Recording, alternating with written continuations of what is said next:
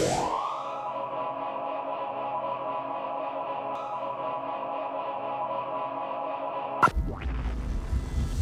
Tal amigos? Bienvenidos a un nuevo episodio de Perspectivas CDMX. Les saluda su amigo Luis Eduardo Velázquez, director del diario y semanario digital Capital CDMX. Sean bienvenidos a este espacio donde los periodistas Alberto Cuenca, Ernesto Osorio, Arturo Páramo y su servidor polemizamos sobre los temas coyunturales. El día de hoy, por desgracia, nos toca seguir debatiendo, polemizando sobre este tema de la pandemia.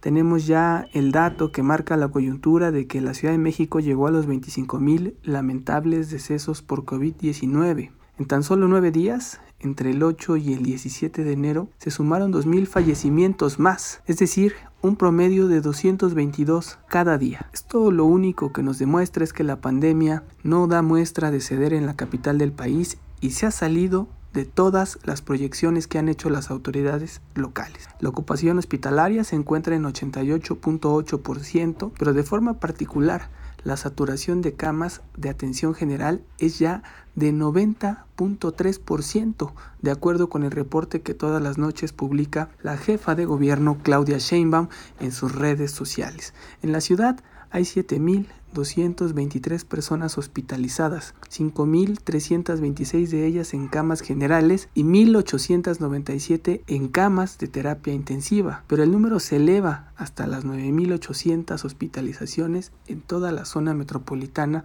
del Valle de México. Esto es lo que vamos a comentar hoy. ¿Qué escenario tenemos? ¿Qué se puede hacer?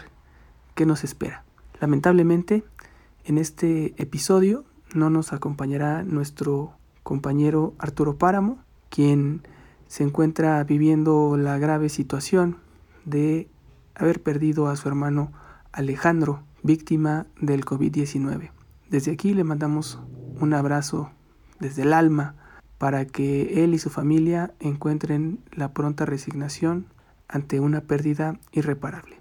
Pero para entrar en materia, vámonos con nuestro compañero Ernesto Osorio, director de Gaceta Ciudadana, quien tiene ya su análisis de este fenómeno que desde marzo del año pasado hemos analizado y cada vez se tiene que poner la mira en otros lados y reinventarse porque parece que la situación es nueva y descontrolada cada vez más.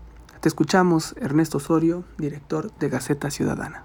¿Qué tal Luis, amigos de Capital CDMX? Bueno, pues en la única manera en la que el gobierno de esta ciudad podrá enfrentar la crisis económica que se ha generado a causa de la pandemia de COVID-19 será pues recurriendo a la estrategia de la deuda. No hay otra eh, alternativa para poder ayudar a miles y miles de comerciantes en pequeño que están viendo cerrar sus negocios dado las restricciones que ha dado el gobierno de la capital para evitar más contagios. Hemos visto y lo hemos constatado Ahí los números, las cifras de contagios, que no es eh, justamente con esta actividad económica como se están generando tantos contagios, sino que fue justamente la deliberada actitud de muchos capitalinos que realizaron fiestas durante los días en que nos encontrábamos en una elevada cantidad de contagios, además de que el gobierno de la ciudad, y también lo debe de reconocer así la doctora Sheinbaum, pues dejaron pasar más de dos semanas sin regresar al semáforo rojo. La decisión se tomó tarde y las consecuencias están ahí enfrente. Si el gobierno federal, que es el que rige la tutela del gobierno, de esta ciudad no acepta el recurrir al endeudamiento para poder mitigar las causas a los pequeños y medianos empresarios, no va a haber otra opción para ellos más que el cierre. Esto es contundente y así debería de entenderlo quien gobierna la Ciudad de México, que sabemos no es la doctora Claudia Sheinbaum, ella solamente la administra y que es el presidente Andrés Manuel López Obrador. Gracias Ernesto Osorio por tu perspectiva. Coincido la jefa de gobierno no puede marcar una estrategia plena, sólida, eficaz. Y eso se debe a que se mantiene subordinada a lo que diga el presidente Andrés Manuel López Obrador, quien ha demostrado en verdad ser indolente ante la pandemia indiferente. Pareciera que él quizá ya está vacunado y no le importa la vida de los mexicanos. Es lamentable porque cada vez más personas se van dando cuenta de ello y ahora que ya tenemos solo como única esperanza la vacuna, también lo vemos administrándola, haciendo un uso electoral de la vacuna, sin permitir el uso de la vacuna a la iniciativa privada, donde se podría acelerar la vacunación y, e ir frenando esta pandemia, pero vemos que primero lo electoral, luego la vida, luego la salud, luego la economía. Es lamentable y es trágico por la pandemia que no ha dejado de golpear a la capital del país desde que inició el 23 de marzo de 2019 oficialmente en México. Y es lamentable, lamentable por todas las personas que están perdiendo la vida, por todas las familias destruidas. Pero habrá otros datos que analizar también, como comentabas, que es la irresponsabilidad de la gente, esta indiferencia ante una crisis tan grave en la que todos tenemos que poner nuestro granito de arena para salir adelante. Vámonos con Alberto Cuenca, quien ya tiene su perspectiva CDMX. Te escuchamos. Hola Luis, hola amigas, amigos de Capital CDMX. Muy difícil pregunta la que haces sobre cuál puede ser la salida a esta crisis económica que está dejando este segundo rebrote de la pandemia de COVID-19. Creo que aquí eh, una solución puede ser eh, la ayuda gubernamental, tanto apoyos directos a la población como eh, apoyos fiscales a los empresarios de, de distintos tipos a través de distintos impuestos. Pero el asunto también es que eh, yo lo creo así, la jefa de gobierno ha tomado decisiones muy tardías, eh, tanto para imponer el semáforo rojo, que pudo haberlo hecho antes, y de alguna manera pues administrar mejor estos tiempos que estamos viendo eh, eh, de un repunte, de un rebrote del COVID-19, ¿no? Eh, eh, debió tener mano más dura para eh, evitar fiestas y reuniones porque al final de cuentas es lo que más ha generado esta nueva ola de contagios y hospitalizaciones a los niveles que estamos viendo y que no se habían visto a lo largo de toda la pandemia. Entonces eso por un lado y por el otro, este retraso en esta toma de decisiones está generando y va a generar una crisis económica mucho mayor, pero bueno, también recordemos que será una crisis económica a nivel nacional, entonces ahí tendría que haber o tendrá que haber una coordinación estrecha entre las autoridades federales y de la Ciudad de México para poder sacar adelante la economía eh, de la población eh, en los distintos niveles, desde el nivel macro hasta el nivel el microeconómico, porque también lo que estamos viendo es que estos apoyos que se han dado son meros paliativos que no están resolviendo el problema, el problema es demasiado grande como para que eh, unos eh, microcréditos o ayudas a trabajadores de restaurantes o la condonación del impuesto sobre nómina solo durante enero y a ciertos eh, sectores de la industria y de servicios, pues tampoco ha resultado ni resultarán suficientes. Se necesitará ahí eh, una estrategia más agresiva para apoyar la reactivación económica. Gracias Alberto Cuenca por tu perspectiva CDMX. Ese es el punto también más complicado de la pandemia. No solo es lo que está destruyendo en materia de personas, de familias, esta pandemia, sino que ya la presión económica está a tope y por eso la jefa de gobierno Claudia Sheinbaum tuvo que ceder, a pesar de estar en un semáforo rojo, tuvo que ceder ante los restauranteros y permitir a partir de hoy la reapertura de restaurantes, de negocios de alimentos al 30%. Eso ya es un reflejo de la encrucijada en la que se encuentra la capital del país, que es primero la salud o primero la economía. Qué decisión tan difícil. Yo para completar estas perspectivas añadiría que lo que hace falta es que la jefa de gobierno ya se salga de la burbuja y así como está atendiendo a los restauranteros y en conjunto tomando medidas para enfrentar el problema, deje a un lado su soberbia y se siente con todos los sectores de la sociedad para que juntos se pueda encontrar un camino en el que salgamos adelante de esta catástrofe porque mientras ella siga tomando decisiones personales erradas, vamos a seguir tropezando y tropezando y tropezando cuantas veces ella lo quiera así, en lugar de tomar medidas consensadas en las que en unidad se pueda salir adelante de esta grave crisis que se suma al día de hoy la salida de la jefa de vacunación nacional. Entonces, de lo que dependemos todos, que es la vacunación, pierde su cabeza y a ver ahora con qué improvisan y a ver qué sigue. Es lamentable por donde se quiera ver este escenario. Esperemos que todo mejore. Por lo pronto no nos queda más que cuidarnos. Quienes no tengan a qué salir a la calle, quédense en casa. Es un mensaje con el que todos podemos contribuir para unificarnos y frenar esta pandemia. Solo así podremos ir viendo una mejoría con el paso de los días y menos tragedias, menos dolor. Vámonos a las perspectivas de la semana. Ya estamos en las perspectivas de la semana y arrancamos contigo, Ernesto Osorio, director de Gaceta Ciudadana. Bueno, y en materia de previsiones, pues obviamente la difícil y muy dura realidad que estamos viviendo no solamente en la capital, sino en todo el país, con este acelerado número de contagios que se están dando de COVID-19, será sin lugar a dudas lo que nos tenga atentos a esta semana, sobre todo y derivado de la, del conflicto que se ha generado con la suspensión del servicio del transporte colectivo metro.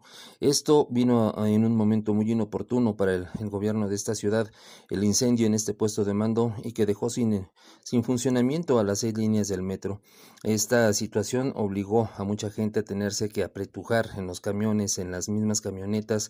Hemos visto, hemos sido testigos de las imágenes que muestran cómo hay aglomeraciones en las terminales del metro donde la gente intenta pues conseguir transporte y poderse movilizar a sus trabajos.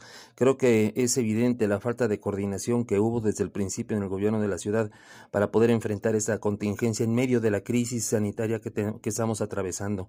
Eso es algo lamentable que se está dando y creo que más allá de que se tengan que acelerar los trabajos de reactivación del servicio en el metro, debería de existir un operativo de transporte alternativo mucho más eficiente. André Layú da muestras de que tampoco ha sido capaz de enfrentar esta crisis que se da por la falta de un servicio de transporte que es vital para la capital mexicana y que pese a las restricciones de salir, pues de cualquier manera traslada a por lo menos más de 3 millones de capitalinos diariamente. Difícil, difícil la situación que estamos viviendo en la Ciudad de México y por supuesto que esto será punto de atención durante esta semana que inicia este 18 de enero. Gracias Ernesto Osorio por tu perspectiva y le cedemos los micrófonos a Alberto Cuenca, reportero de Capital CDMX, quien ya está listo para darnos la agenda semanal. En la perspectiva semanal veremos cómo se desarrolla esta reapertura de restaurantes a partir de esta semana eh, de este lunes 18, eh, luego de la presión que ejercieron el sector restaurantero, la Canirac, para eh, reabrir a pesar del semáforo rojo. veremos cómo se da. hay las condiciones de aforo, de que los clientes tengan que registrar su código QR de que este el servicio sea solo en mesas al exterior eh, eso eh, por un lado. Eh, también pues ver cómo se va desarrollando la pandemia los números en la Ciudad de México de hospitalizaciones son demasiado altos. Ya rebasamos las siete mil camas ocupadas el fin de semana eh, el número de personas fallecidas ya supera las 24 mil. Entonces eh, ahí a ver de qué forma pues eh, los números eh, pudieran presentar ya un punto de inflexión pero también las estimaciones de las propias autoridades locales es que no es que esta tendencia seguirá por lo menos hasta finales de enero, eh, cuando veremos eh, eh, esta situación de incremento de hospitalizaciones por COVID en la Ciudad de México. Por otro lado, pues, en lo político, comentarte en el Congreso de la Ciudad seguramente será tema de debate la licencia solicitada por Laida Sansores alcaldesa de Álvaro Obregón, quien busca ser gobernadora en Campeche y, para eh, buscar su registro y empezar precampañas, pues tiene que pedir licencia al cargo. Sin embargo, en el Congreso de la ciudad, sobre todo la oposición, ya está acusando en que la forma de otorgar la licencia a Laida Sansores no es que ella entregue una carta, sino que debe eh, eh, autorizarse por el Pleno eh, del órgano legislativo, pero se encuentra en receso, así que tendría que haber un periodo extraordinario de sesiones para que ella pueda obtener esta licencia como la busca. Y bueno, pues esos son los temas que consideramos podrán ser parte de lo que mueva la agenda en la Ciudad de México en los próximos días. Gracias Alberto Cuenca por tu perspectiva. Esta semana estaremos muy pendientes de lo que pase en el metro, que se va recuperando de manera muy lenta, pero el sistema está saliendo a flote, que es lo importante, por la movilidad de millones de capitalinos. Yo solo añadiría que ya hay que estar ahora sí poniendo la mira en el proceso interno de los partidos políticos, donde ya avanzó en lo federal la coalición de Sí por México, con un siglado ya donde se ve qué distritos electorales de la Ciudad de México va a jugar cada partido, PRI, PAN, PRD, y también ya se vieron los registros de Morena. Ahora estaremos pendientes a lo que venga en materia local, que se prevé que pueda ser en la próxima semana o ya a finales de este mes. Con eso nos vamos y dejamos aquí las perspectivas de la semana.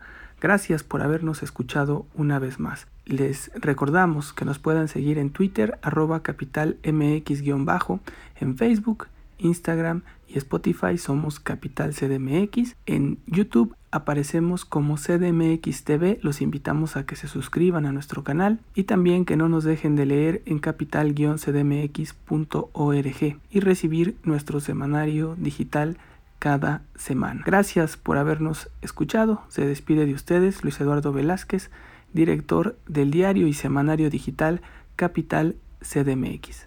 Abrazos, no periodicazos.